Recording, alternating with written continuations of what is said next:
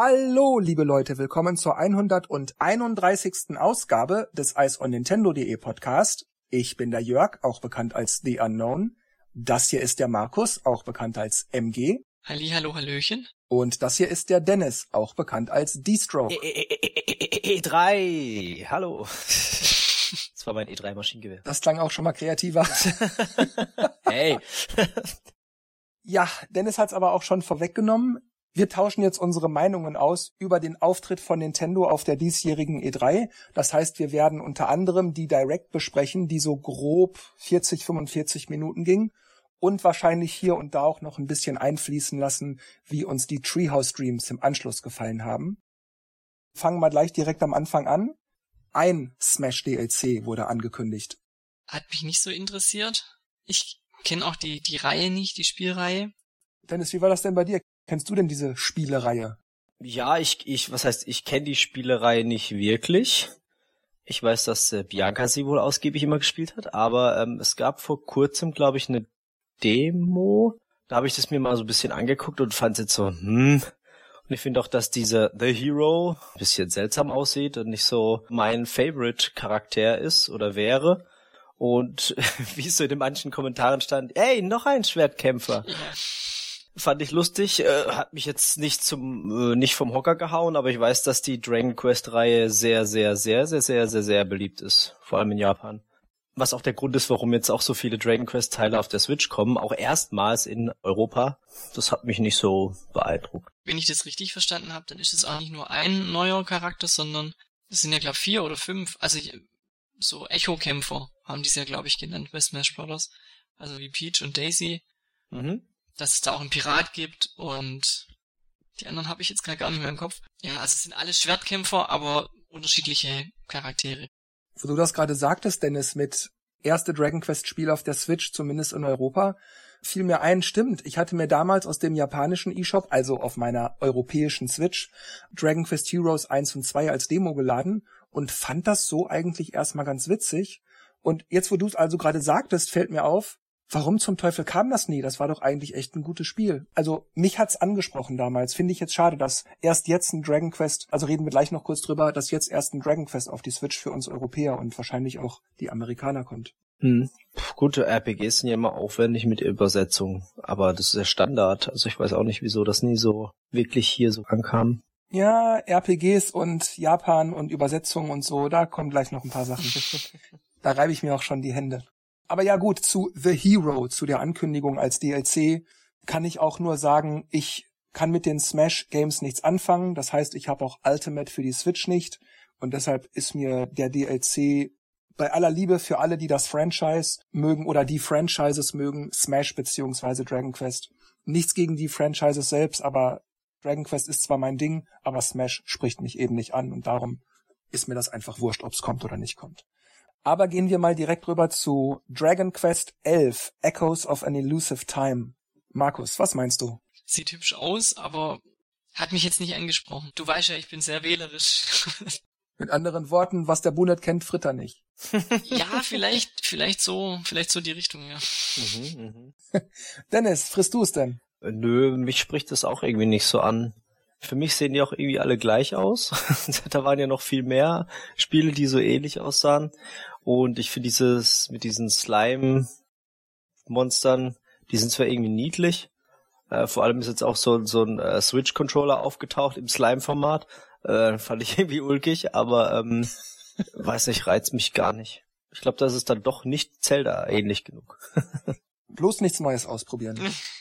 Ja, ich habe ja die Demo gespielt, aber mir hat's nicht so gefallen. Mhm. Aber ja. Ja, ich muss auch sagen, ich mag ja eigentlich die Dragon Quest Spiele. Also ich spiele den ein oder anderen Teil mal ganz gern. Ich habe auch den siebten auf dem 3DS sehr gerne gespielt damals. Also nicht nur für die Rezension, sondern auch privat dann noch weitergezockt. Aber das ist jetzt nicht meine Lieblingsreihe. Wie gesagt, den siebten Teil auf dem 3DS gespielt. Das ist jetzt auch noch nicht so wahnsinnig lange her. Wer weiß, vielleicht ändert sich das bis September ja noch mal ein bisschen. Und ich werde, wie Dennis auch gerade sagte, die Demo, mir die Demo auch noch mal richtig angucken. Aber im Augenblick sehe ich das eher positiv interessiert. Wie sieht das denn bei euch aus mit Luigi's Mansion 3? Ah, der Wahnsinn. Ich find's geil. Ich mochte die Luigi's Mansion Teile schon immer. Und ich habe so lachen müssen bei dem Intro, wenn Luigi sich ins Bett legt, so, jetzt lese ich mal ein Buch, schlägt's auf und schläft sofort ein. Ich fand das so geil, weil es erinnert mhm. mich so ein bisschen auch an mich. Äh, das ist so also der typische Nintendo-Humor, auch dass man halt irgendwie, dass alle dabei sind irgendwie, dass sie dann dieses Hotel gehen und dann auch diese neuen Fähigkeiten, dass er die Geister so nach vorne slammt, das hat irgendwie so mehr Wumms und das mit dem Guigi, oder wie heißt er auf Deutsch? Äh, Fluigi. Ja, Fluigi, wow. Ist irgendwie eine witzige Idee und hat mich sofort gepackt, wird gekauft. Also ich freue mich drauf. Hm. Ich muss da auch sagen, wie viel bei dem Trailer auf, den sie gezeigt haben in der Direct, dass Untertitel oft nicht das vermitteln, was die Originalsprache in dem Trailer, also in dem Fall ja Englisch, das war ja ein englischer Sprecher, was die Originalsprache vermittelt. Also der hat ja auch so einen bestimmten Tonfall gehabt und hat immer auch so eine so einen lakonisch-sarkastischen Unterton in seiner Stimme gehabt. Und das ging in der Untertitelung leider komplett verloren. Das fand ich ein bisschen schade, aber gut, ließ sich natürlich auch nicht anders machen, wenn man es nicht einmal komplett neu synchronisieren wollte. Ja, der, der, der kam mir auch so bekannt vor. Das war so, Luigi was at that house. So, so, so, so dieses äh, überschwängliche Reden, so wie er das immer betont hat, das fand ich irgendwie total geil. Ja. Also ich, das kam, der, wie gesagt, der kam mir irgendwie bekannt vor, als hätte man den schon mal bei solchen so Stories oder irgendwas gehört, vielleicht bei Trine oder irgend sowas ähnliches. Also ich, ich schaue die Trailer immer sehr, sehr gerne. Ich finde die auch total witzig immer gemacht. Und gleich am Anfang schon, wo der äh, Luigi durchs Geisterhaus läuft und so und so ganz ängstlich so Mario. Das hat mich halt an den ersten Teil er, er, erinnert, weil da ähm, kommt es ja auch ein paar Mal. Mario, Mario. ja. ähm, ich habe auch bisher nur den GameCube-Teil eigentlich ge gespielt ähm, und auch nur, weil ich ihn mal ausgeliehen hatte, fand es auch ganz, fand es ganz witzig aber ich weiß nicht, ob ich mich zum Kauf bewegen kann. Aber ich, also ich, ob ich, er sich zum Kauf bewegen kann. Trau dich ja, doch dann mal. immer diese blöden Mensch. Preisschilder auf der Verpackung ja, ja, ne? Das ist unglaublich. Was machen die da? Ich find's auch schon alleine witzig, dass der einfach mit dem Staubsauger seine die, äh, die Geister da einfängt und und auch gerade das, was sie angesprochen hat mit mit dem Hotelzimmer, wo Luigi ein Buch lesen will und gleich einschläft und ist so so schön gemacht so witzig, dachte ich, der braucht doch so eine, der braucht so eine kleine Miniserie. Ja, die hat er ja jetzt als Luigi's Mansion, so ein bisschen. Ja. Ja. Und man muss auch bei den Luigi's Mansion Spielen sagen, dieser Humor, der in den kleinen Einspielern, gerade ja auch in den Intros, da vermittelt wird, der geht ja während des gesamten Spiels nicht verloren. Ja. Mhm. Luigi ist immer niedlich, lustig, animiert, die Sachen, die er von sich gibt oder wie die Geister reagieren oder einfach alles am Gameplay ist ja immer irgendwie so ein mhm. bisschen ulkig witzig. Das ist ja also jetzt kein Slapstick-Spiel, aber schon ein sehr humorvolles Spiel. Und das ist auch eine Sache, die ich bei Luigi's Mansion, also bei allen Spielen bisher, eigentlich auch immer sehr gut fand. Das hat das auch mitgetragen, glaube ja. ich. Weil sonst wäre es einfach nur Ghostbusters mit Mario-Skin. ja, so kann ja. man sagen, ja. Das ist ja auch Es gibt ja, glaube ich, auch einen Online-Multiplayer.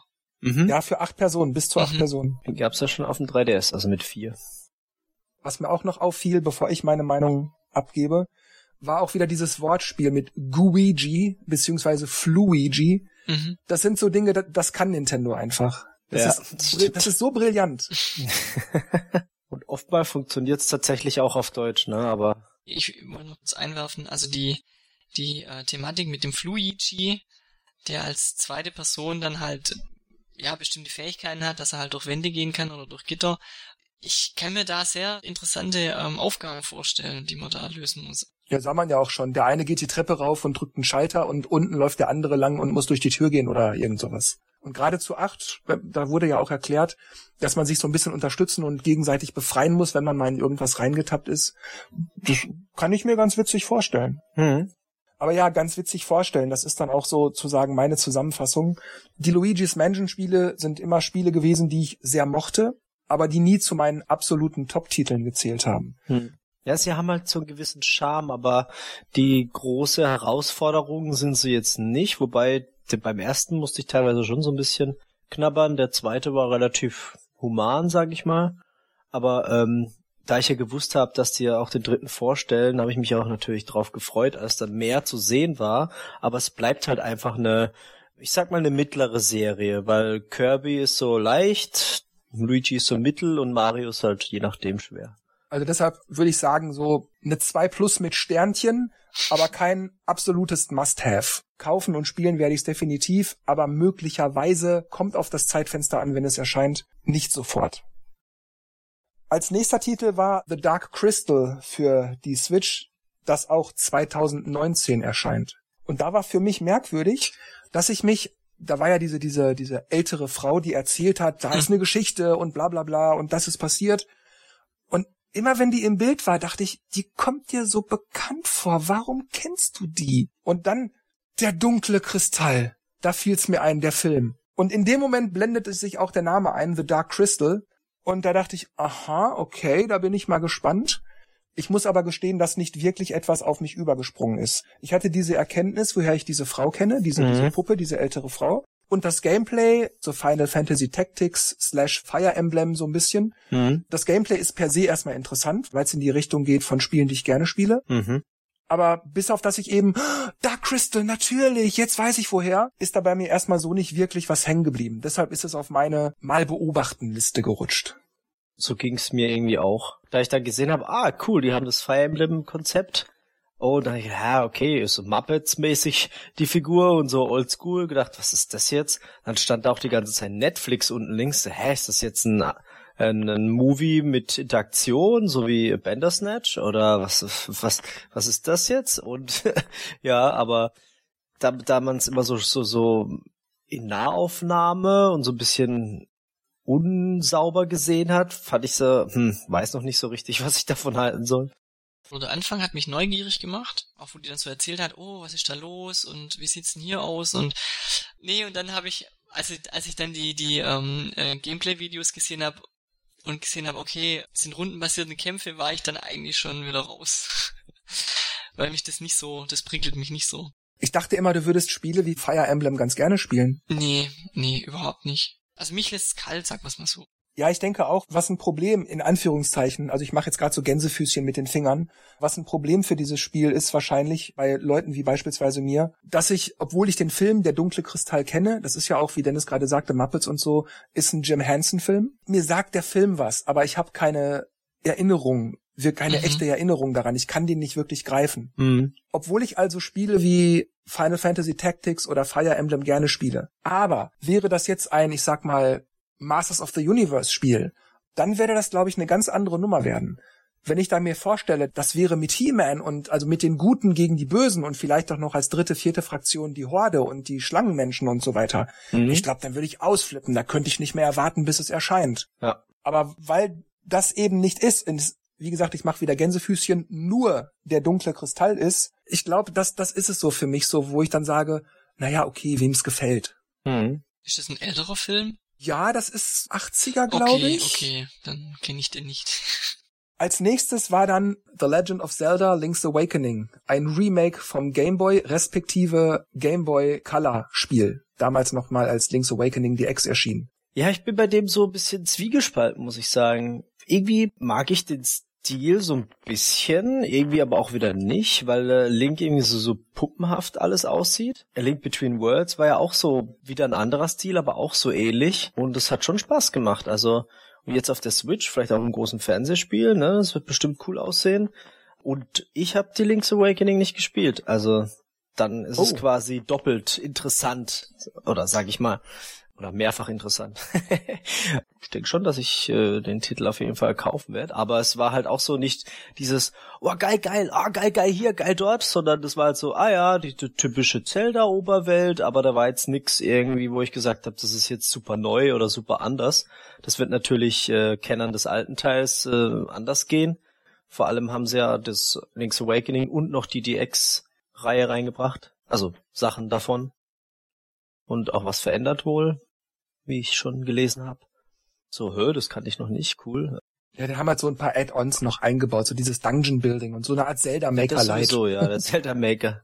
Rudimentärer Zelda Maker. Das testen sie jetzt bestimmt und dann kommt der richtige. Also vom Grafikstil hätte ich mir eher so die Richtung Link Between Worlds gewünscht. Ich finde ihn auch so arg puppenhaft und so ähm, hochglanzpoliert, aber es sieht auf der anderen Seite trotzdem gut aus. Also vor allem so gegen Ende da diese Kamerafahrt über den, über den Berg, wo das Ei, wo das Fischei ist, das sah fantastisch aus. Also ich behalte es mal im Auge.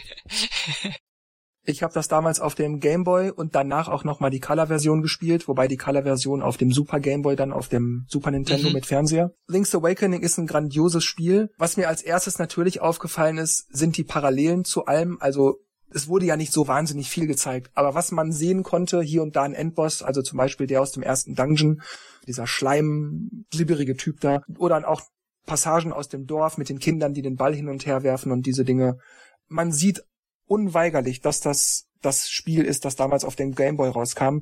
Ganz im Gegensatz zu Metroid 2, was ja vor zwei, drei Jahren als 3DS Remake rauskam, wo man das eigentlich überhaupt nicht wirklich gesehen hat, dass das ein Remake war, weil das komplett anders wirkte. Und ich kann nur sagen, das war damals schon großartig und ich mag auch den Stil vom neuen jetzt, also Grafik und äh, Sound scheint auch super zu sein, was man bis jetzt so hören konnte. Fantastisch.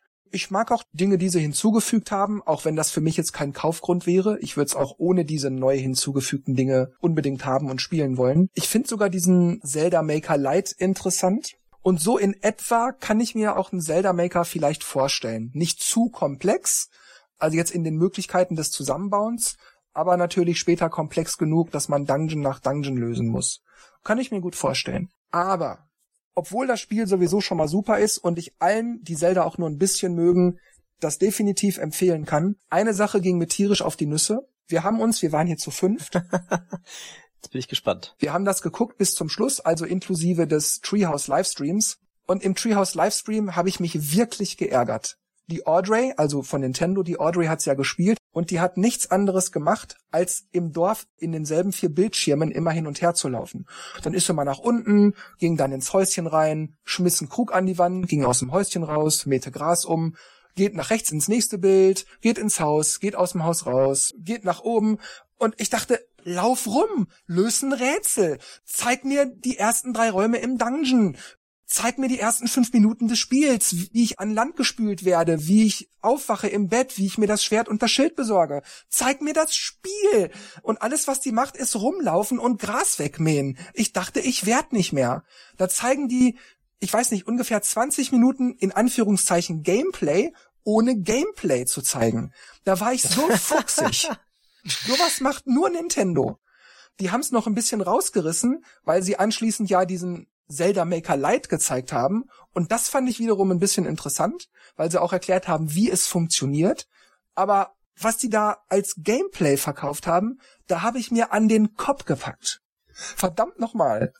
Geiles Spiel, scheiß Präsentation. Das ist eines der Gründe, warum ich die Treehouse-Stunden einfach auch nie anguck, weil mich das, ich finde es auch viel zu langatmig meistens und äh, ich sepp dann lieber ein paar Tage später, also ich habe auch jetzt noch gar nichts angeguckt, wenn mich irgendwas interessiert, ähm, sepp ich da lieber ähm, das, die, die Sachen gezielt an und spule dann vor, zurück und äh, live angucken, das ist echt ähm, eine Qual, kann das sein manchmal. Ja, wir saßen hier, wie gesagt, mit mehreren Leuten und haben uns vielleicht auch nebenbei unterhalten. Wir haben auch teilweise, als der Stream lief, also über das U Gamepad auf YouTube geguckt, haben wir dann nebenbei Switch gezockt. Und dann, ah, Moment, das Spiel ist interessant, wir gucken mal gerade richtig rein. Spiel pausiert, Fernseher umgeschaltet. Also wir haben das nicht alles komplett weg durchgeguckt. Und du hast natürlich auch nebenbei miteinander gefachsimpelt. Gerade bei Pokémon war hier die Gesprächsrunde ein bisschen aktiver. der Stream lief zwar durch, wir haben auch immer regelmäßig hingeguckt, aber wir haben das jetzt nicht alles aufmerksam verfolgt, weil das hätte es auch gar nicht ausgehalten. Das war teilweise so langweilig. Also wohlgemerkt der Livestream vom Treehouse, nicht unbedingt die Direct. Das möchte ich betont haben. ich muss auch zugeben, ich habe in äh, dieser E3 gar keinen einzigen Treehouse angeguckt. Zum einen interessiert mich nicht, was sie da spielen, und zum anderen will ich das, was ich dort interessant finden könnte, will ich selber spielen. habe ich ja auch bei unserer Pre-E3 Podcast ja auch schon gesagt dass mich das irgendwie immer so ein bisschen genervt hat, wenn man dann irgendwie zu viel gesehen hat oder eben so ein Blödsinn gesehen hat wie du. ja, guck's dir an, wirklich, die läuft nur auf denselben vier Bildern im Dorf rum. Ich sehe das richtig, wie sie Link zu weit nach rechts bewegt, um jetzt gleich richtig ins Land hinaus zu laufen und ich höre den Typen so von der Regie ins Mikro, wehe, du läufst dahin, du läufst sofort zurück ins Dorf und gehst in das Haus naja, egal, egal, ich will nicht schon wieder nur meckern. Lass uns einfach weitermachen, denn über das nächste, da habe ich mich wahnsinnig gefreut. Okay. Link's Awakening war vorbei. Der Trailer zum nächsten Spiel lief an. Ich hing halt so in meinem Stuhl und guckte mir die Direct so weg und auf einmal richte ich mich auf. Das sieht aus wie der Mann, aber das ist der Artstyle von, oh Gott, oh Gott, oh Gott. Mein Puls raste in dem Moment. Und man sah immer mehr Gameplay-Szenen, man sah immer deutlicher den Artstyle von Secret of Mana, beziehungsweise ja eigentlich Seiken Densetsu. Und dann Trials of Mana. Und ich, okay, of Mana, mehr muss ich nicht wissen. Es ist ein of Mana Spiel. Yes! Und dann wurde das alles ein bisschen deutlicher und dann sage ich, Moment mal, Moment mal, das ist doch also das Spiel, was inoffiziell von vielen Fans als Secret of Mana 2 betitelt ist, aber in Japan hieß es eigentlich Seiken Densetsu 3. Mhm. Und ich saß da also und Secret of Mana 2. Oh mein Gott, als 3D Remake und für die Switch. Haben sie dich wiederbeleben müssen oder danach? Also wenn die es nicht so vermasseln wie Secret of Mana als Remake, das ja jetzt äh, vor ein paar Monaten rauskam, was ja nicht so doll ankam, wenn sie das nicht vermasseln, oh mein Gott, dieses Spiel muss mhm. ich haben. Also mir, mir ging's nicht ganz so extrem wie dir. Ja, ich habe auch ja innerlich einen Sprung gemacht, als ich Mana gehört oder gelesen habe, weil ich da eigentlich auch immer drauf abfahre. Also Secret of Mana fand ich einfach so so toll. Den Nachfolger, der kam ja glaube ich nie raus bei uns. Hm, sag ich gleich was zu, ja, stimmt. Und den gibt's, glaube ich, also den gab's bisher nur in, wenn dann Englisch, glaube ich, auf Englisch. Mm -mm, mm, mm, mm Nein, den gab's nur in Japan. Okay, ja, also wenn sie da nicht viel falsch machen. ja, gut, die Mana-Reihe, ich habe immer gehört, dass Secret of Mana ganz cool sein soll. Dann hat's Thomas, glaube ich, auf der Playstation geholt mit der Neuauflage da oder mit der ja, HD-Version. Fand's nett, was ich gesehen habe, aber ja, Lustigerweise kam gerade vorhin die Pressemail rein mit Collection of Mana, mit Mystic Quest, Secret of Mana und Trials of Mana. Ja, ja, ja. Hype, hype, hype, hype, hype. Mehr dazu nichts. ja, mehr dazu jetzt von mir. Okay, also Dennis ähm, ist auch nicht so scharf auf Trials of Mana. Also kurz vorweg.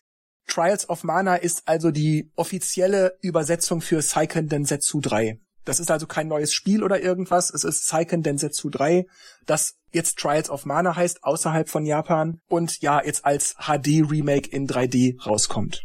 Aber anschließend wurde direkt, so, so nebenbei haben sie mal so rausgehauen, Collection of Mana, die ab sofort, also unmittelbar nach der Ankündigung, dann auch im eShop verfügbar war. Und die Collection of Mana beinhaltet Seiken Densetsu 1, 2 und 3.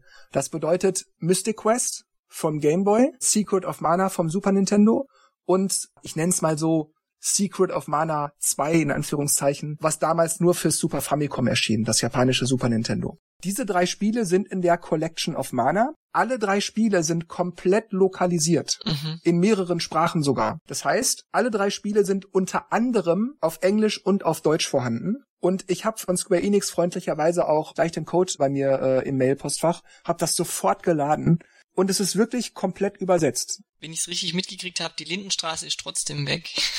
Secret of Mana kam ja damals nochmal auf der Wii Virtual Console raus und da hatten sie ein paar Übersetzungen, ich sag mal, angepasst. Und diese Virtual Console Übersetzung, die ist jetzt in der mhm. Collection of Mana Version drin. Aber gut, Collection of Mana, was habt ihr denn wahrgenommen, als das durchlief im Direct Stream? Für mich kommt es ein Jahr zu spät. Findest du? Ja, also ich habe das letztes Jahr ähm, ein paar Mal gesucht, ob es das auch auf Deutsch gibt, aber gab's nicht. Und jetzt kommt's raus, jetzt will ich's nicht mehr. Am Markus-Hype vorbeigeschreddert. das Momentum ist vergolten. Dennis? Ja, ich brauch's nicht. Das, was ich gesehen habe, war in Ordnung, aber ich glaube, dass ich jetzt Hype und kaufen eher nicht. Aber ich kann mich natürlich des Besseren belehren lassen, wenn ich die irgendwo sehe und merke, hm, okay, fixt mich, dann. Ich musste aber auch dazu sagen, dass ich da paar Monate vorher, vielleicht war es auch ein Jahr vorher, Secret of Mana für die für die Wii U mir geholt habe. Dann hat mich eigentlich die Collection nur noch gereizt wegen Secret of Mana 2.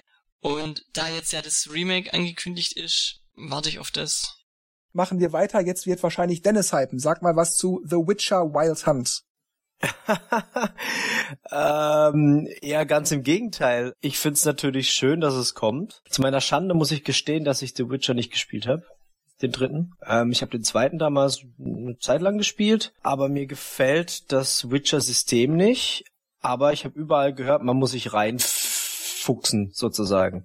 Mhm. Weil es war mir alles so, immer wenn ich einen Thomas zugeguckt habe bei Witcher-Spielen, hat er immer daneben gehauen. Ich dachte, ist das wirklich so? Ja, ja, am Anfang, man muss sich erst dran gewöhnen und es wird dann alles besser. Und ja, in späteren Leveln oder in späteren aufgelevelt sein, hat man dann gemerkt, okay, das wird noch besser.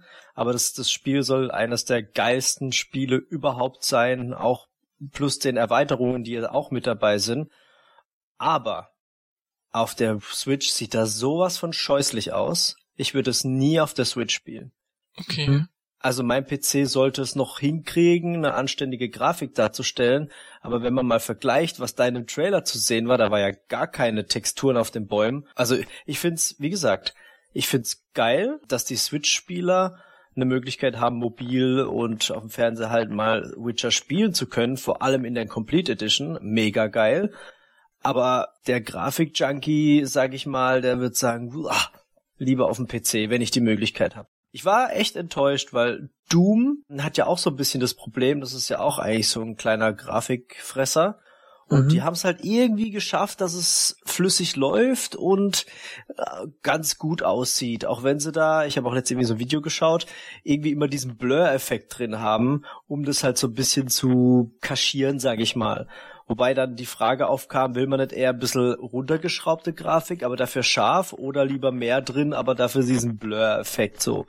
Die Switch ist halt einfach keine Power-Konsole und alle Achtung, dass es irgendwie schaffen, so ein gigantisches Ding draufzubringen, aber ja, man muss halt dann damit sich abfinden, dass es halt nur halb so gut aussieht wie auf PC. Markus, kenne ehrlich gesagt die Reihe nur vom Namen her. Ich kann dazu gar nichts sagen. Also mich hat's auch nicht angesprochen. Ich weiß auch gar nicht, ist es ein Rollenspiel, ist es ein Action-Adventure, ist es... So Open-World-Rollenspiel. Es ist Open World, so ein bisschen wie Skyrim.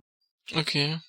Mir geht's ähnlich wie Markus. Ich kenne die Witcher-Reihe. Ich habe in den zweiten war es, glaube ich, auch damals auf irgendeiner Playstation, ich weiß nicht was, drei oder so, keine Ahnung, auch mal reingespielt. Äh, war nett, aber nicht mein Ding. Deshalb ich erkenne den Wert der Marke The Witcher an. Ich freue mich auch, dass sie es für die Switch bringen. Ich verstehe auch Dennis Argument, der sagt, toll, dass es kommt, aber es sieht einfach nicht so doll aus. Also ich kann das schon nachvollziehen, wenn man sagt, will's aber in hübsch spielen können, dann lieber auf PC oder Playstation oder eben sonst gar nicht. Aber ich finde, es ist toll, dass immer mehr Spiele, Mortal Kombat 11 ist ja auch so ein Beispiel, mhm. immer mehr Spiele, die Grafikfresser sind, für die Switch kommen. Klar sehen die nicht so toll aus. Eine Switch ist eben nun mal kein High-End-PC oder auch nur eine PlayStation 4. Trotzdem finde ich es gut, dass man sich bemüht, die Spiele bestmöglich laufend auf die Switch zu bringen. Und ich muss sagen, Witcher ist ja nicht mein Ding. Aber wenn es mein Ding wäre, dann würde ich mich wahrscheinlich über so ein Spiel freuen und es gerne auch auf der Switch spielen, weil ich mir dann keinen teuren PC oder noch extra eine Playstation oder irgendwas kaufen muss, sondern ich kann sagen, ja, sicher sieht das nicht so toll aus, aber ich kann es trotzdem spielen, ohne mir irgendwas extra kaufen zu müssen. Und jetzt schlage ich auf der Switch zu und kann es endlich zocken. Fire Emblem Three Houses. Markus. Lässt mich völlig kalt. Na gut, Dennis, was sagst du denn zu Three Houses? Also einerseits habe ich irgendwie Lust drauf, aber was die da gezeigt haben, war jetzt so, ah ja, nett, aber kein Gameplay. Also, ich meine, Videosequenzen sehen immer toll aus und die Idee, die sie da haben, ist auch cool, aber ja, ich will ja was vom Spiel sehen und da kam nix. es war wieder nur Story-Trailer. Ja, stimmt, jetzt wo du sagst, das ist mir auch aufgefallen. Ich, ich hab's geschaut und geschaut und geschaut und denk, was, muss ich bei dem Spiel irgendwas machen oder gucke ich das nur an oder? sehr gut. das ist sehr schön ausgedrückt. Ja ich muss auch sagen, ich mag die Fire Emblem Spiele. Ich habe es ja auch gerade schon angedeutet bei Dark Crystal. Muss aber auch sagen, dass ich jetzt gerade erst Disgaea One Complete, was heißt gerade, ist auch schon wieder ein paar Monate her, auf der Switch hatte und davor ausgiebig, wie nenne ich das mal, die Fire Emblem Trilogie, was da gab's ja diese drei Teile mhm, äh, für den 3DS. Die habe ich auch alle gespielt. Also ich ich habe gerade so ein bisschen obwohl ich das Genre super finde, aber ich habe gerade so ein bisschen dieses Gameplay-Genre so ein bisschen über. Deshalb werde ich Fire Emblem Three Houses so auf der, wenn mal grad Flaute ist, dann hole ich es mir vielleicht äh, Liste für den Hinterkopf vermerken, aber ich muss das nicht jetzt sofort haben. Bestimmt ein geiles Spiel, aber ich habe gerade ein bisschen genug davon. Wie sieht's denn aus mit Resident Evil 5 und 6? Also ich fand die Präsentation war total bekloppt, weil die Idee, dass die da in das Haus laufen, ist ja nett. Aber warum spielen die Resident Evil 1? Das ist zum einen schon raus, zum anderen geht's darum gar nicht. So, ja, uh, gruselig, wir rennen weg. Ja, jetzt Resident Evil 5 und Resident Evil 6. Hä? Das habe ich nicht verstanden. Aber ähm, 5 ist ein sehr, sehr geiles Spiel. Und 6 ist Bullshit. Ja, aber schön, dass sie die Reihe machen. Jetzt fehlt noch der Siebener. Haben wir alle. Ja, ich muss auch sagen, per se könnte man davon ausgehen, dass dieser kleine Einschub zu Resident Evil 5 und 6, also der Junge und das Mädchen schleichen ins Haus und hu, gruselig und jetzt setzen wir uns ins Dunkel, das war so ein, so ein sicherer Lacher. Das war so ein Segment, wo die wussten, dass die Leute das witzig finden. Und deshalb fand ich es nicht witzig, weil ich gemerkt habe, worauf die hinaus wollen. Und deshalb, ja, habe ich zur Notiz genommen. Schön, dass die Spiele kommen, aber mir ist es wurscht. Ja, also ich habe auch noch nie ein Gruselspiel gespielt. Ich habe ja meistens Nintendo-Spiele oder gar keine, gell? Ja, Menschen, hallo? weil ich sie nicht kaufe. trotzdem, wenn, wenn ich irgendwie einen Trailer oder so sehe, finde ich schon immer, also faszinierend finde ich es irgendwie so, und sich zu überlegen, ich, ähm, ein Spiel zu spielen, was einen gruselt. Ja, mehr als, als das ist noch nicht geworden, also. Schön, dass es da ist, ja, würde ich jetzt auch sagen. Für mich eher nicht. Ist denn No More Heroes 3 etwas für dich? Was war denn das nochmal? Das war, glaube ich, viel dramatische Musik und Blink Blink und Travis Touchdown. das war gar nichts für mich. Ich habe die No More Heroes Reihe auf, das, auf der Wii damals ein bisschen gespielt. Das war ich schon unterhaltsam. Das ist halt so, so ein typischer, so wie Bayonetta auch, einfach so bam bam bum bum, ja, Action. also da ist nichts mit irgendwelche große ähm, Strategie. Nicht nachdenken, nur knallen. Äh, genau, einfach bum bum. Aber es ist unterhaltsam, macht Spaß. Und äh, die haben auch so einen schrägen Humor. Suda irgendwas. Suda 51. 51. Ich find's cool, dass die ähm, quasi ja gesagt haben mit diesem Vorgänger oder so so, so ein Tie-in, wenn das gut läuft, dann bringen sie den Nachfolger, wobei ich glaube, der ist nicht ganz so gut gelaufen, aber sie machen es halt trotzdem, weil die Switch halt wahrscheinlich trotzdem äh, gut funktioniert und ähm, ja, ich find's cool. Ist halt schräg, muss man mögen.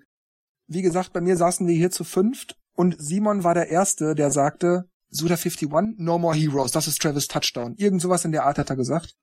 Und dann sage ich, ja, ja, stimmt, das sieht aus wie Suda 51. Aber ich war verwirrt, weil dieser Trailer, der da lief, diese Action-Szenen, das wirkte für mich wie eine Mischung aus Saber Rider meets Transformers. Wenn du diese Action-Szenen aus, aus diesem einen Raumschiff oder was das war, diese Raketen da so rauszischen, das sah so aus wie aus dem Intro von dem Saber Rider Cartoon damals. Ja, der Anfang war komplett anders. Ich habe auch nicht so, also ich habe ehrlich gesagt nicht gleich erkannt, dass es No More Heroes ist. Also klar, natürlich Suda 51 gedacht, ja, das muss irgendwie jetzt No More Heroes oder Travis Toucher oder irgendwas sein, aber das, er sah nicht danach aus. Und dann kommt da dieses Ding und dann fliegt er da los. Es war irgendwie witzig und gedacht, okay, cool. Mal gucken, was das wird und dann, ja. Ich habe dann auch geschnallt, es wurde dann ja auch bald darauf gesagt, No More Heroes 3. Ich glaube, über ein Saber Rider Spiel hätte ich mich wahrscheinlich mehr gefreut.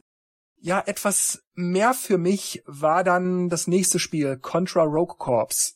Wobei, da muss ich sagen, gleich am Anfang hat so eine, so eine Ingame-Szene war zu hören, wo eine Frau sowas sagte wie, bla bla bla, das ist der und der von den Contras oder von den Contra Special Forces oder so.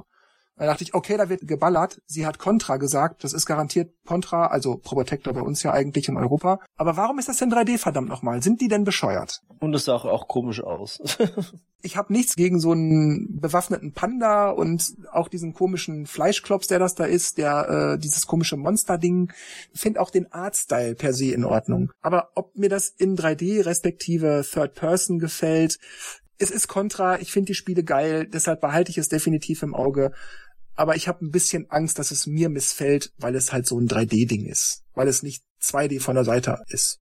Ich glaube, ich war da nicht ganz aufmerksam beim, beim, beim Angucken. Also an den Panda kann ich mich auch noch dran erinnern, aber irgendwie dachte ich, das wäre so eine Collection, weil da am Schluss oft Contra, Contra, Contra, Contra stand. Oh, die kommt jetzt bald, die Contra Collection von Konami. Für die Switch, äh, ich glaube für andere Plattformen auch. Aber das ist schon seit Monaten angekündigt. Dann habe ich trotzdem nicht aufmerksam aufgepasst, weil ich dann das mit dem Panda nicht als Contra gesehen habe. Ich dachte, das wäre irgendwas anderes. Also die 2D-Kontras waren immer ganz unterhaltsam. Aber das fand ich jetzt auch nicht so ansprechend. Das 3D-Ding. Mich nicht so geflasht. Wie sieht's denn aus mit Daemon X Machina? Fandst du das ansprechend? ja, das ist halt auch so, so Mech-Ding ist ja auch so ein typisches japanisch Fetisch, sage ich mal.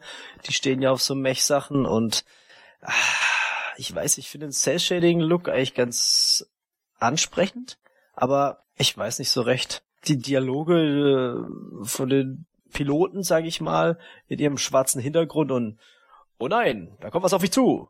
Ja, schießen wir drauf. Das ist so, ah, ich weiß nicht, so billig wirkt es immer, aber vielleicht macht das Gameplay Spaß, ich weiß es nicht. Ich habe damals diese eh, ähm, diese ähm, ähm, Demo da nicht gespielt leider. Das habe ich irgendwie verpasst. Aber ähm, ja, mal gucken, wie sich's dann entwickelt, vielleicht auch wie die Reviews ausfallen. Markus? Ich glaube, das ist auch nicht meine Welt. ich gehe d'accord mit Markus, ist mir absolut Schnuppe. Ich habe da nichts gesehen als einen generischen 3D-Shooter. Du bist halt ein Roboter mit einem Fadenkreuz in der Mitte, wo halt deine Waffe immer drauf zuschießt, so dass du zielen kannst. Und du schießt halt auf alles, was sich bewegt. Schnelle Kameraschwenks und piu, piu, piu. Mehr war das nicht. Und das sind Spiele, die sind absolut nichts für mich. also es hat mich nicht nur nicht angesprochen, sondern es hat mich regelrecht abgeturnt. Mhm. Einigermaßen ähnlich ging es mir mit Panzer Dragoon. Ich kenne die Reihe von früher, aber mir hat's auch schon damals nicht gefallen. Ja, das sah auch sehr Star Foxy aus, nur in noch nicht fertig oder so. Ich weiß nicht. Ich habe erst gedacht, das wäre Dragon Quest oder eben Star Fox. Irgendwie sah das so ähnlich aus, aber mhm. hat mich nicht angesprochen. Dann kommen wir doch mal zu etwas, das Markus ganz sicher angesprochen hat. Und ich habe mich gewundert, dass sie, weil sie ja schon eine separate Direct paar Tage vorher gebracht haben, dass sie es da auch noch mal extra reinnehmen für zwei Minuten. Aber was sagst du denn zu Pokémon Schwert und Schild? Allgemein muss ich sagen, finde ich es gut, dass sie diese Direct vorher gemacht haben und nicht so wie bei Smash Bros. jetzt in der Direct. Wenn ich mir jetzt vorstelle, da wären jetzt noch 20 Minuten Pokémon gekommen, dann wäre das einfach auch zu langatmig geworden und die anderen Spiele wären ein bisschen untergegangen. Und daher gab es ja nicht viel Neues, was sie da gezeigt haben, aber die zwei Minuten waren auch okay. Ich finde, es sieht toll aus. Ich weiß jetzt nicht, ob sie es hier auch nochmal angesprochen haben, aber in der Direct haben sie es äh, ja gezeigt, dass es eine Naturzone geben wird, im englischen Wild Area, wo die Pokémon frei rumlaufen. Man kann sie aber auch trotzdem wie klassisch, dass man sie halt im Gras findet und sie plötzlich angreifen. Finde ich gut, dass sie das und die, so diese Mischung gemacht haben, weil ich eigentlich auch beides gut finde. Also ich fand es von Let's Go Pikachu und Let's Go Evoli fand ich eigentlich schon ganz cool und die Idee, aber fand den alten Mechanismus auch gut und hier haben sie beides vereint. Also bin mal gespannt, wie sich das dann spielt. Ich hoffe mal, dass es nicht bei 70 Euro bleibt, um wieder aufs Geld zu kommen. Weil du gerade dran bist, Markus, ich habe da noch eine Frage. Wir haben hier ja zu fünft und als Pokémon los ging alle sofort dies und das und das ist ja das Pokémon, das ist das Pokémon und das ist neu und das ist anders. Da war sofort reges Gemurmel. Aber einige haben sich darüber beschwert, dass irgendwie Pokémon von diesen und jenen Editionen nicht in Schwert und Schild spielbar oder importierbar sind oder irgend sowas. Was genau ist da los? Kannst du das erklären? Bisher war es immer so, zumindest seit der dritten Generation, dass du deine Pokémons immer in die nächste höhere Generation hast mitnehmen können. Mhm. Auch wenn dort nicht alle fangbar waren, hast du die trotzdem, wenn du die in der vorigen Edition schon hattest, trotzdem mit rübernehmen. Anscheinend ist es bei Pokémon Schwert und Schild nicht mehr so, was mir auch ein bisschen negativ aufgefallen ist. Das heißt, ich kann gar keine Pokémon, die ich schon mal irgendwann gefangen habe, auch nicht. So wird es anscheinend nicht sein. Also es, es werden wohl nicht alle da sein. Wie viel es aber sein werden, also sagen wir mal, sind es jetzt 600 Pokémon, den Rest gibt's halt nicht. Oder sind es nur 400? Das, das weiß man halt nicht. Ach so, das bedeutet, Schwert und Schild selbst haben auch nicht alle Pokémon, die bislang offiziell existieren, sondern nur ein Teil davon in sich. So habe ich das jetzt verstanden und es gibt viele, die dann sofort gesagt haben, sie kaufen das Spiel nicht und sie hören auf mit Pokémon. Ich war auch erbost, aber wahrscheinlich nicht aus den gleichen Gründen äh, wie die, weil die haben halt viel Zeit reingesteckt zum Pokémon hochleveln und Shinies fangen und ähm, jetzt kann man die halt nicht kann man mit denen halt nicht kämpfen. Bei mir ist es halt so, ich habe ja ein paar Generationen ausgesetzt. Ich habe auch nicht alle Pokémon und habe jetzt gedacht, ich mache bei Schwert und Schild einfach weiter. Jetzt wird es wohl so sein, dass man die Pokémon von Pokémon Bank auf Pokémon Home kann man die mitnehmen. Aber eben von Home übertragen kann man nur die Pokémon, die es in Schwert und Schild tatsächlich gibt. Da habe ich jetzt wieder ein Problem, weil das Pokémon Home wird sicherlich nicht kostenlos geben. die müssen ja dann auf Pokémon Home liegen bleiben. Das heißt, zahle ich jetzt da die nächsten drei Jahre, bis dann das nächste, die nächste Pokémon-Edition kommt. So wäre halt die Option gewesen, ich zahle halt mal einen Monat online, ziehe mir alle Pokémon auf Schwert rüber und in drei Jahren zahle ich halt nochmal einen Monat online und ziehe mir dann die Pokémon auf die nächste Generation hoch. Also da habe ich jetzt auch ein bisschen Probleme damit kann man denn wenigstens teilweise nachvollziehen, warum es vielleicht nicht so ist, dass man alle Pokémon in Schild und Schwert haben kann? Kann man sagen, ja gut, wahrscheinlich haben sie es deswegen gemacht? Ich könnte mir vorstellen, es gibt ja über, über 800, wahrscheinlich werden es jetzt 900 sein, die es gibt. Die muss man alle animieren. Die haben alle Attacken. Das heißt, in jeder Generation muss eigentlich alles von den vorherigen Generationen wieder drinstecken. Da könnte ich mir vorstellen, dass Game Freak vielleicht jetzt gesagt hat, wir machen mal einen kleinen Cut, um nicht jedes, jedes Mal diesen großen Aufwand zu haben. Das andere kann natürlich auch sein, wie eine Maximierung. Ach, du meinst, dass er das per DLC dann so, dass der kostet dann 10 Euro ja, oder was? also entweder DLC, also ich, ich könnte mir Gründe vorstellen, einfach auf dem Aufwand her. Vielleicht hätten sie sonst noch mal ein Jahr länger gebraucht, um, um äh, Schwert und Schild rauszubringen. Das scheint echt ein großes Problem zu sein. Würde mich auch nerven, wenn ich Fan wäre. Das würde mich total abnerven, ja. Also ja, also ich, ich habe auch gedacht, also ich, ich habe ich, ich spiele auch äh, Sonne gerade wieder und tausche noch ein bisschen mit, mit, mit Leuten, um, um meine Sammlung zu füllen. Und es das heißt ja immer, fang sie dir alle, hieß ja das Slogan immer. Und es geht jetzt halt nicht mehr. Also es geht schon noch über Pokémon Home, denke ich mal. Vielleicht wollten sie das als zentrales System haben, weil das soll man ja auch tauschen können über Pokémon Home. Aber man hat es halt in den Spielen nicht. Also das Spiel wird locker 50, 60 Euro kosten. Vielleicht sogar 70. Aber gehen wir jetzt mal nur von 50, 60 aus, meinetwegen. Nintendo oder Game Freak, das ist euer scheiß Job. Ihr habt damit angefangen, wie Markus sagte, gotta catch them all. Das ist der Slogan des Spiels mhm. oder der Spiele. Dieses Bett habt ihr selbst gemacht, also legt euch rein. Das ist euer scheiß Job, das anzubieten. Ich verstehe, dass es viel Arbeit ist und dass das niemand kostenlos in der Firma machen wird, verstehe ich auch. Aber das ist euer scheiß Job, dann erfindet nicht tausend Pokémon. Und wenn man die Verkaufszahlen ansieht, also da wird auch eine Menge Geld wieder reingespült. Ja, eben, das kommt noch dazu. Viele Leute werden jetzt meckern und es später trotzdem kaufen. Natürlich werden die es kaufen. Das ja, ist Pokémon. Also wenn ich dann schon lese, dass manche sagen, sie kaufen sich beide Versionen, dann Nein. Ja, sowas macht meine Cousine auch. Nintendo, ey, das ist einfach schwach. Bei so einer Serie macht man das nicht. Ja, und es ist ja auch, also bei Sonny und Moon gab es auch nur 302, glaube ich, Pokémon. Aber du konntest deine alten trotzdem rüberziehen. Die waren, die haben dann zwar keine Pokédex-Nummer gekriegt, aber du konntest die trotzdem auf die Edition draufziehen. Und das verstehe ich halt nicht, warum sie das.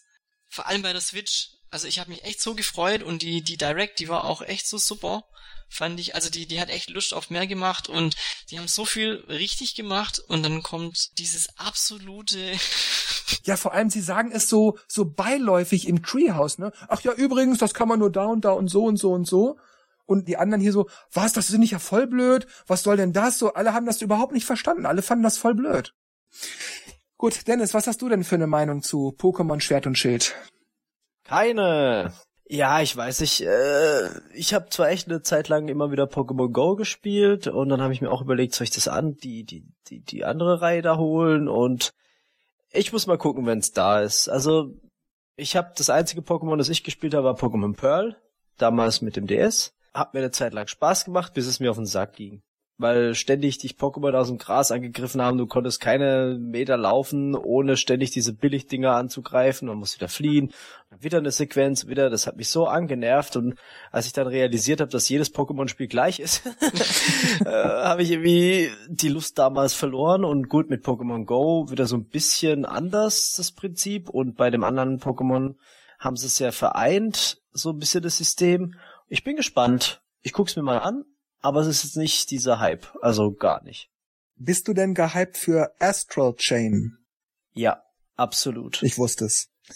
Astral Chain sieht aus, als wäre es genau mein Ding. Ja, ich habe das gesehen und dachte, da steht ganz groß Dennis auf dem Fernseher. Ja, ja ich, ich finde das, ich meine, das ist auch so, wo du im ersten Moment denkst, ja, das ist ja so typisches Bayonetta, auch so wie, ne, No More Heroes, bla, aber dann so dieser Twist, ne, so mit diesem Astral-Ding, dass es halt mit dir mitgeht und dass du halt verschiedene haben kannst und dann so Koop-Action, wo du dann quasi den hier festnagelst und dann hier rumschmeißt und da Kombinationsattacken machen kannst. Und das fand ich echt echt geil, hat mich imponiert und sah auch cool aus, so von den Lichteffekten, wie die das gemacht haben, dann wenn er auf diesen verschiedenen Planeten da oder rumhüpft. Und ich fand's cool, hat mir gefallen.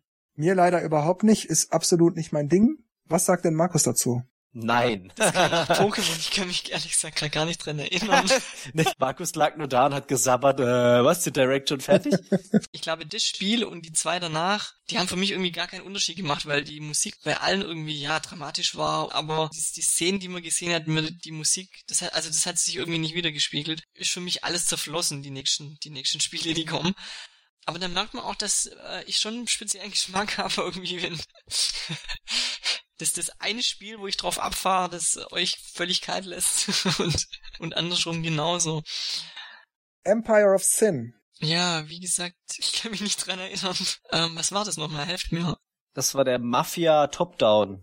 Ach ja, okay, das Mafia-Spiel. Interessant, dass es sowas gibt, aber ich weiß nicht, um was es da geht oder welches Genre. Das habe ich im, aus dem Trailer nicht rausgekriegt. So ganz sicher bin ich mir da auch nicht. Ich habe mich erst gewundert, warum dann Platinum Games da stand. Dann dachte ich, oh, Bayonetta, Kugeln, ja, passt. Irgendjemand spricht, passt. Moment, hä? Mafia? Hä? Top-Down? Was? Und dann sieht man so ein bisschen Schießen und dann sieht man so Dialoge und bla, aber mehr sieht man irgendwie nicht. Also ich so richtig wissen, was das Spiel wirklich ist, äh, ist glaube ich bei niemandem. Ne? Nee, ist bei mir auch so. Ich saß da auch so, ja, ich will nicht sagen ratlos, aber mit so einem Fragezeichen über dem Kopf. Es hat mir gefallen, weil Mafia-Thema ist immer ganz cool und Platinum Games haben auch immer ganz gute Ideen. Also ich bin da gespannt. Ist auch so ein Titel, der mich die Antennen äh, hier oben hat und sendet. Nee, wie gesagt, Fragezeichen. Ich habe das Genre nicht gleich erkannt, aber das hat mich auch, es hat mich nicht interessiert gemacht. Der Trailer lief so an mir durch. Wie sieht's denn aus mit Marvel Ultimate Alliance 3? Ich kann da schon mal vorweg sagen, pff, mir doch egal. Ich habe mir da nur gedacht, warum machen die das nicht mal mit Masters of the Universe Charaktere? Irgendwie hätte ich da nicht drauf. Und schon hättest du Jörg wieder gefangen. Ja, gut, ein Spiel muss natürlich auch schon gut sein. Aber zugegeben, es kann manchmal ein Franchise sein, dass man drauf fropft, dass ich zumindest schon mal hingucke und das im Auge behalte. Ja, ich mag ja Marvel auch Charaktere und aber ich weiß nicht, das wirkt halt auch Durchschnittskost, finde ich. Ja, so Roguelike Dungeon Crawlerig so, ne? Äh, ja, ich meine, das ist schon so ein Teamklopperei eigentlich. Sowas wie eigentlich zur Teenage Mutant Ninja Turtles Ach, und Turtles in Time. Up, Roguelike Beat'em Up, sorry, das meinte ich. Ja. So, so, so, so Turtles in Time fand ich total geil. Äh, was meinst du, wie ich gejubelt habe bei Microsofts äh, Battletoad-Ankündigung? Ja, das äh, war nee, witzig. aber, aber ähm, sowas äh, ähnlich in der Art, aber pff, ja, irgendwie haut mich das noch nicht so vom Hocker. Okay. Wie steht's denn mit Cadence of Hyrule, das ja im Grunde Crypt of the Necrodancer mit Zelda Add-on ist, so irgendwie? Ich habe nur gesehen, okay, erweiterte Form von 8-Bit-Spiel hat mich nicht interessiert. Obwohl ich dann mal weggeguckt und habe nur die Musik gehört und dachte, hä, ist das noch ein Zelda? Weil irgendwie war das so ähnlich und dann gucke ich hin, nee, das ist immer noch das Spiel. Ich finde die Idee von dem Spiel ziemlich witzig, aber ich finde es total anstrengend. Ich mag ja Rhythmus- und Taktspiele, aber irgendwie ist es so komisch, weiß nicht, gefällt mir nicht so. Ja, ich muss auch sagen, mm, ich fand das Gameplay, also was mir da jetzt gezeigt wurde, mäßig interessant. Mich hat's nicht überzeugt, dass ich jetzt dachte, ach, das besorge ich mir aber. Viele schwärmen ja auch davon, aber mich hat's bisher nicht begeistert und ich glaube, nur weil sie da jetzt Zelda drum rumwickeln, wird's das für mich nicht unbedingt interessanter machen. Aber ich behalte mal ein paar Reviews im Auge. Vielleicht ist da ja doch irgendwas anders oder neu oder besser. Mario und Sonic bei den Olympischen Spielen Tokio 2020. Naja, wir haben ja beide gespielt, ne? Die letzten Teile. Mhm. Und die waren unterhaltsam. Muss ich auch sagen. Eigentlich waren so die meisten Mario und Sonic Spiele so, ach, das ist ja schon ganz nett aber wenn man dann in sein Regal guckt, dann nimmt man lieber was anderes raus und zockt das.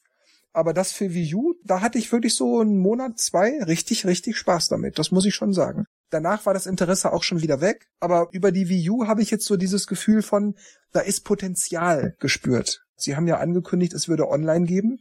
Wenn Sie den Online-Part richtig machen und das nicht nur auf das Austauschen von ein paar Geistern beschränken, um Highscores sich abzuluxen, dann kann das funktionieren, dass man so eine Lobby aufmacht, vier Leute treffen sich, reißen da zehn Disziplinen runter und am Ende hat gewonnen, wer die meisten Punkte zusammen hat. So den einen oder anderen Abend, ja, doch. Deshalb ist auch auf meiner, da bin ich mal skeptisch interessiert Liste. es war halt immer ziemlich fummelig, bis man dann die einzelnen Disziplinen gemacht hat. Und ob sie das ein bisschen geschickter hinbekommen, muss man abwarten. Markus.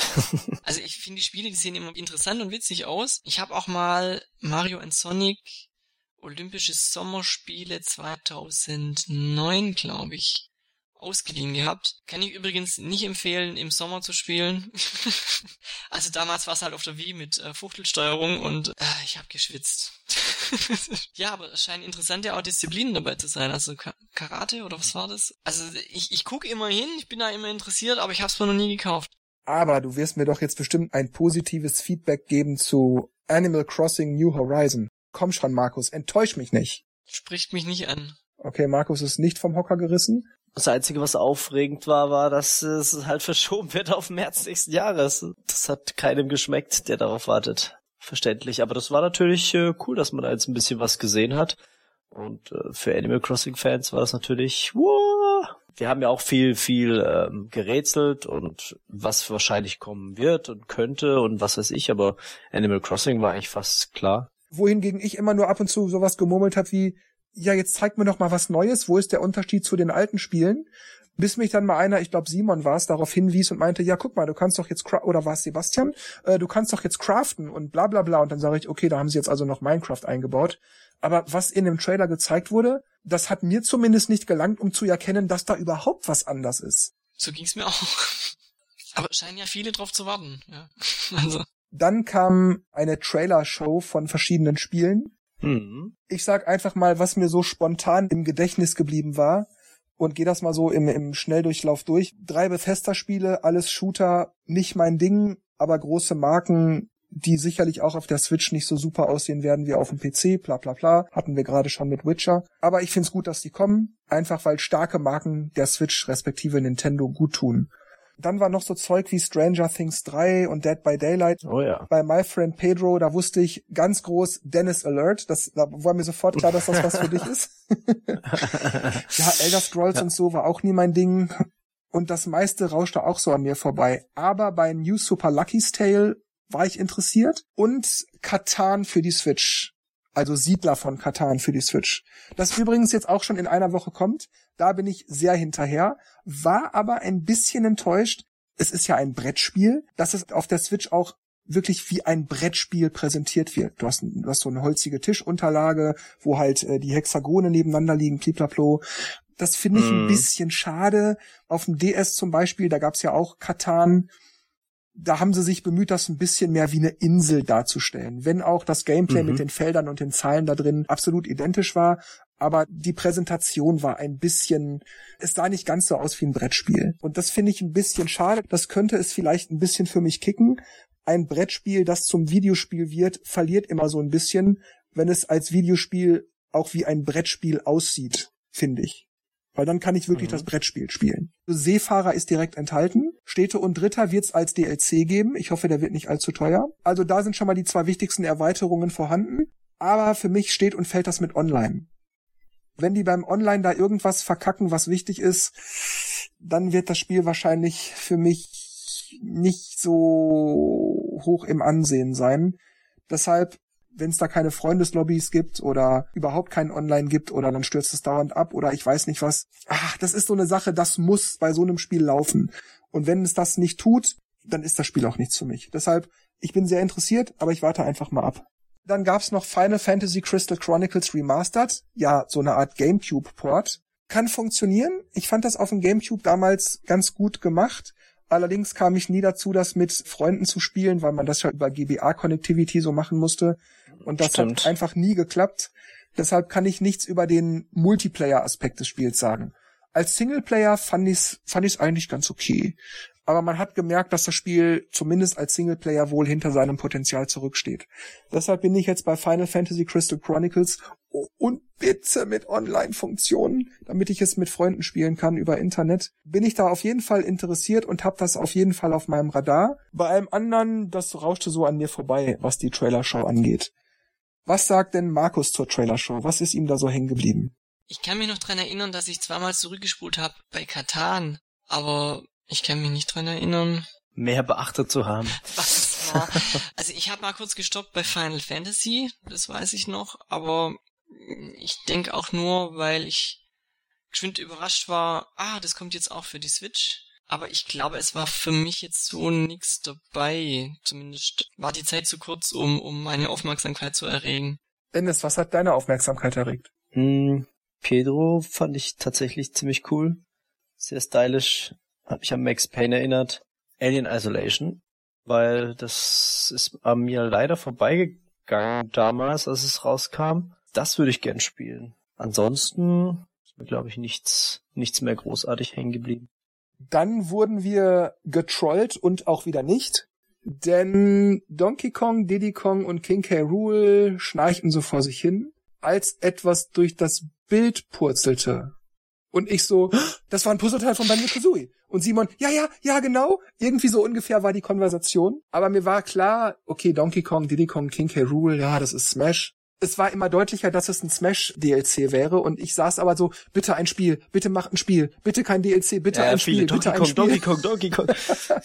und es war dann der Hund und die Ente aus Dakar. Nein, es ist doch Banjo und Kazooie. Ja, ich weiß nicht. äh, Ich habe das mehr so als Microsoft und Nintendo reichen sich die Hand wahrgenommen. Also mhm. ich habe mehr die Metabotschaft wahrgenommen, dass Microsoft und Nintendo da so ein bisschen was anbahnen. Als Smash DLC war es mir egal. Wie war es denn bei euch? Ich habe ich hab die Direct ersten Tag später ja angeguckt, wusste dann schon, dass Benjo Kazooie kommt, aber ich habe bei diesem Gag, den die ja schon das zweite Mal gemacht haben, Mhm. bei King K. Rule haben sie es ja auch gemacht, dass sich da Ja. äh, König Dedede, glaube ich, verkleidet hatte. Ich musste trotzdem nochmal lachen, also ja, ich finde ich finde cool, dass der, Char dass der Charakter dabei ist, aber da ich ja das DLC-Paket äh, für Smash äh, nicht nicht geholt habe und ich mittlerweile auch nicht mehr Smash spiele, nett, dass sie ihn angekündigt haben, aber hat mich jetzt nicht zum Kauf gereizt. Wie ist das denn bei dir mit dieser Metaebene? Denkst du auch, dass das vielleicht noch mehr bedeuten könnte, als einfach nur Microsoft hat mal kurz sein Okay gegeben?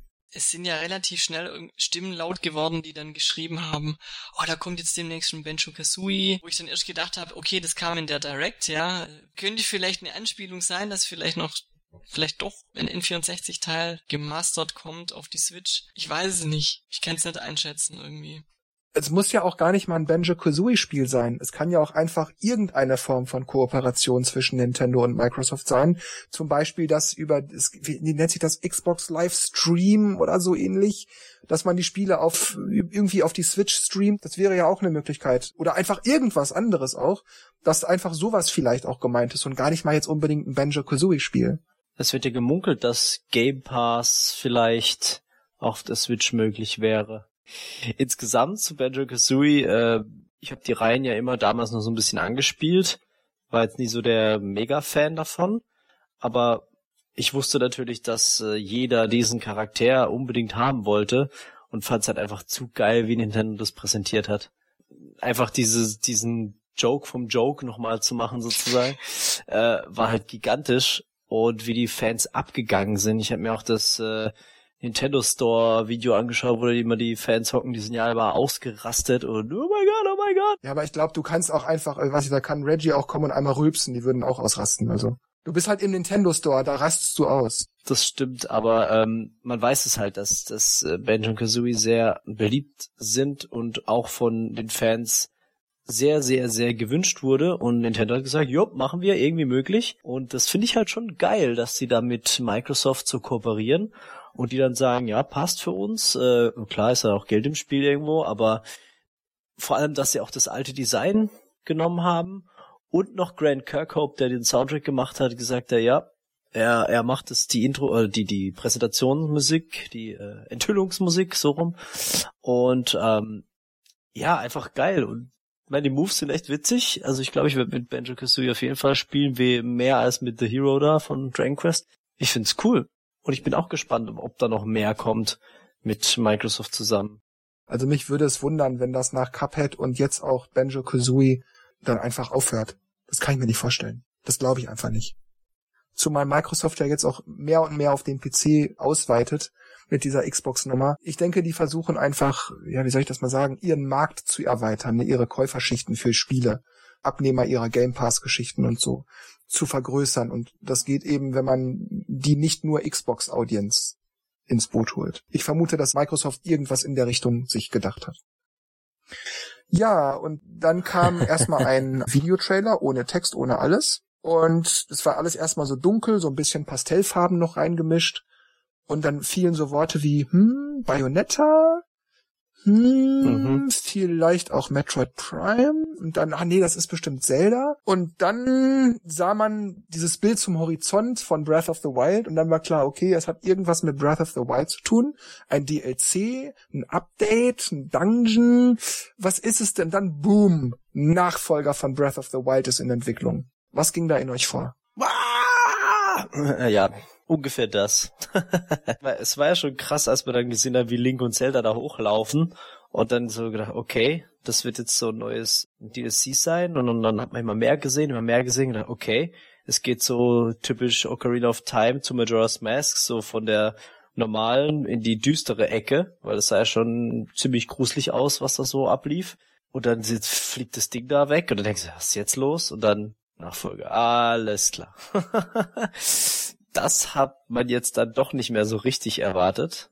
Ich meine, dass sie an einem Zelda arbeiten, haben wir ja schon gesprochen. Äh, aber jetzt so in der Form war schon eine Überraschung, auf jeden Fall. Markus?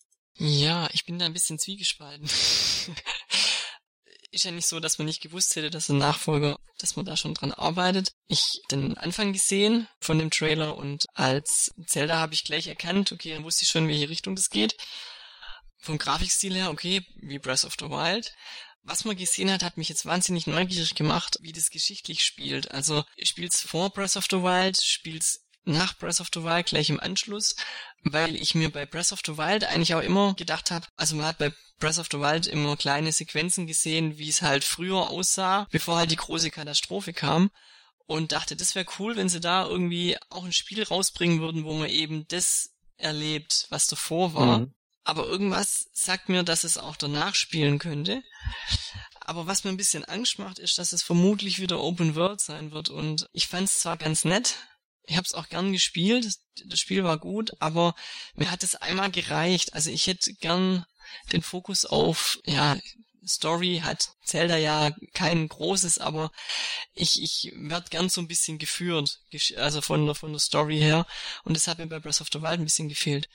Gut, ich habe jetzt viel hineininterpretiert, weil man hat ja jetzt nicht, nicht wirklich viel gesehen. Aber ich bin mal gespannt, was da kommt. Und ich also wenn sie jetzt schon was gezeigt haben, glaube ich, dass wir auf der nächsten E3 bestimmt mehr sehen werden. Vor allem, weil sie ja auch mal gesagt haben, dass wir auf den Nachfolger unter Umständen nicht so lange warten müssen. Es ist ja für jedenfalls für diejenigen, die uns schon eine Weile hören, kein Geheimnis, dass Breath of the Wild nicht mein Ding ist. Ich werde das Spiel auch gar nicht schlecht machen. Ich weiß ja, dass es ein hochwertiges Spiel ist und dass viele ihre Freude daran hatten oder auch noch haben, aber für mich ist es nichts.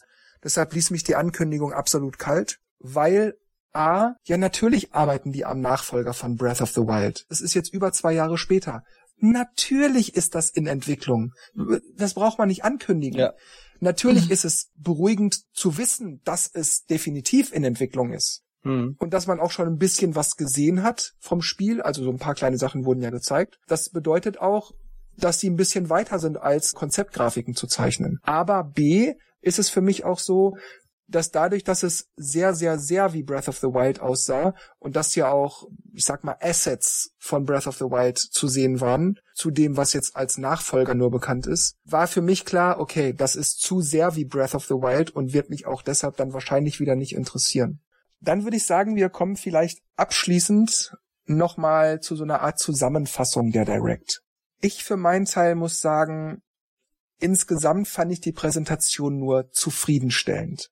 Ich fand, lässt man jetzt mal für einen Moment alle Titel außen vor, die gezeigt wurden, fand ich auch vom Tempo und, und von der Dauer, wie lange die Spiele zu sehen waren, absolut gut. Das hat Nintendo genau richtig gemacht, finde ich. Treehouse Stream ist wieder was anderes. Da war es manchmal lächerlich, was sie gezeigt haben und wie lange sie gezeigt haben. Aber die Direct fand ich, was die Präsentation der Spiele angeht, sehr gut. Aber ich fand die vorhersehbaren Gags, Doug Bowser und Bowser und so, ja, das hätte man irgendwie anders machen können. Wenn ich zum Beispiel an den Gag denke mit der Reggie-Puppe damals, Nintendo 61, Nintendo 62, das fand ich witzig. Aber einfach nur, hey, hey, hey, mhm. du bist der falsche Bowser, ich bin der richtige Bowser. Das war der offensichtlichste Gag, den man hätte machen können. Und das fand ich so ein bisschen einfallslos. Von der Präsentation war Spieledauer und so war super. Die Gags waren für mich keine Gags. Das war stating the obvious sozusagen. Die meisten Spiele waren für mich, ja, dann kommen sie halt. Eine ausreichende Handvoll Spiele war, oh, okay, das behalte ich mal im Auge. Und ich hatte so meine zwei, drei, vier Spiele, wo ich dachte, yes, Jörg hat was zu zocken. Aber wenn ich jetzt allein bei der Direct bleibe, für mich war da nicht genug dabei, dass ich mehr als nur zufrieden bin. Also ich fand sie gut wie man ja gehört hat, haben mich jetzt nicht so viele Spiele interessiert. Aber was ich sehr angenehm fand, das hast ja du auch schon angesprochen, ist die einfach die, die Dauer von den Spielen. Also sagen wir mal so im Schnitt so zwei Minuten. Und wenn einen ein Spiel nicht interessiert hat, hat man halt genau gewusst, okay, da kommt jetzt gleich, oder genau gewusst nicht, aber es kam dann halt eben gleich drauf das nächste Spiel. Da ist man eigentlich dann immer am Ball geblieben. Also ich fand, ich fand den Einstiegsgag ja, also wenn du wenn du sagst, okay, das war der offensichtlichste, also ich, ich fand den, ja, ich würde jetzt ja, überraschend ist vielleicht vielleicht übertrieben, aber also ich musste schon sehr sehr schmunzeln, weil wo Bowser neu vorgestellt wurde, ja, das gleich im, im also gleich überall kursierte, ja, der heißt ja genau wie Bowser, der heißt ja gleich und dass sie dann halt da irgendwas machen mussten und auch irgendwas gemacht haben, das fand ich fand ich schon cool. Ja, und ich muss auch dazu sagen, sind ja auch keine Schauspieler, also also witz, witzig fand ich auch die ähm, dass Bowser ja geredet hat, aber ihn ja nicht verstanden hat. und mit seinen Handbewegungen und so und und und Bowser. Ich glaube, irgendwie sowas hat er tatsächlich irgendwie Wenn so. Wenn es irgendwie selbstverständlich wäre, dass wir dann jetzt verstehen. Also wie wir es eigentlich schon beim, beim letzten Podcast schon geredet haben, also wäre jetzt nicht die E3, wäre das für mich eine ganz normale Direct gewesen. Also es hat jetzt für mich keinen Unterschied gemacht, außer halt, ja, dieses, dieser Gag am, am Anfang, der wäre vielleicht bei einer normalen Direct vielleicht nicht so gewesen in der Form, aber ich bin eigentlich zufrieden, also habe jetzt da nichts zu meckern. Ja, ich glaube, mir geht's genauso. Also die Direct war sehr gut. Sie haben eigentlich jeden von uns mit irgendwas glücklich gemacht, sage ich mal. Und es war nicht immer so. Und somit kann man eigentlich sagen, dass es eine zufriedenstellende Direct war. Es, wie gesagt, es sind ja die Top-Titel sind viele dabei. Ja, wir haben Animal Crossing, Luigi's Mansion, Mario Maker wurde ja auch nochmal genannt, der kommt ja auch noch ja, dann natürlich Smash Brothers, zwei neue Charaktere vorgestellt und dann noch ein neues Zelda. Also irgendwo war alles sehr solide. Natürlich wäre es noch cool gewesen, noch einen richtigen Überraschungstitel, den gar keiner auf dem Schirm hatte. Neues Star Fox, neues F-Zero oder so. Das hätte natürlich das Ganze nochmal nach oben katapultiert ja. oder auch neues Franchise. Aber ich denke, so im Großen und Ganzen kann man nicht wirklich meckern. Sie haben nichts groß falsch gemacht, es war alles Mögliche dabei sowohl die viel Spieler, wenig Spieler, alles können, können sich viele was abholen. Auch die Grafikkracher, die ein bisschen runtergeschraubt da sind, ist ja auch cool, dass sie da weiterhin Support haben. Und dann eben das große Microsoft und Nintendo Zusammenspiel, würde ich mal sagen, mit Banjo Kazooie, das war halt schon cool, dass es so geklappt hat und sie uns das quasi da schmackhaft gemacht haben. Insgesamt, ja, würde ich sagen, ich bin zufrieden, aber natürlich hätte man gern noch hier und da mehr gehabt, was einem selber halt noch mehr gefallen hätte. Okidoki, liebe Leute. Dann lasst uns doch bitte mal wissen, wie ihr die Nintendo Direct und vielleicht auch die Treehouse Livestreams hinterher wahrgenommen habt, welche Ankündigungen euch umgepustet haben, die euch so gar nicht interessiert haben. Habt ihr mit euren Freunden gemeinsam geguckt? Wie steht ihr zu unseren Ansichten? Könnt ihr die teilen? Geht ihr da konform? Geht ihr da überhaupt nicht konform? Lasst uns das wissen. Ich lese das immer, immer gerne. Also lasst es uns wissen. Schreibt es uns in die Kommentare. Und wie immer an dieser Stelle nur noch Tschüss, macht's gut und bis zum nächsten Mal. Dennis und Markus machen das Licht aus. Ciao. Ja, es war die E3 ist schon wieder oben, ne? So schnell kann's gehen. Es war natürlich schön, dass wir da viel auch sagen konnten und doch alle recht zufrieden sind, würde ich mal sagen. Und ich bin gespannt auf eure Kommentare auf jeden Fall und sag schon mal Adios, amigos. Ja, ich sag dann auch mal Tschüss und man hört sich das nächste Mal. Ciao.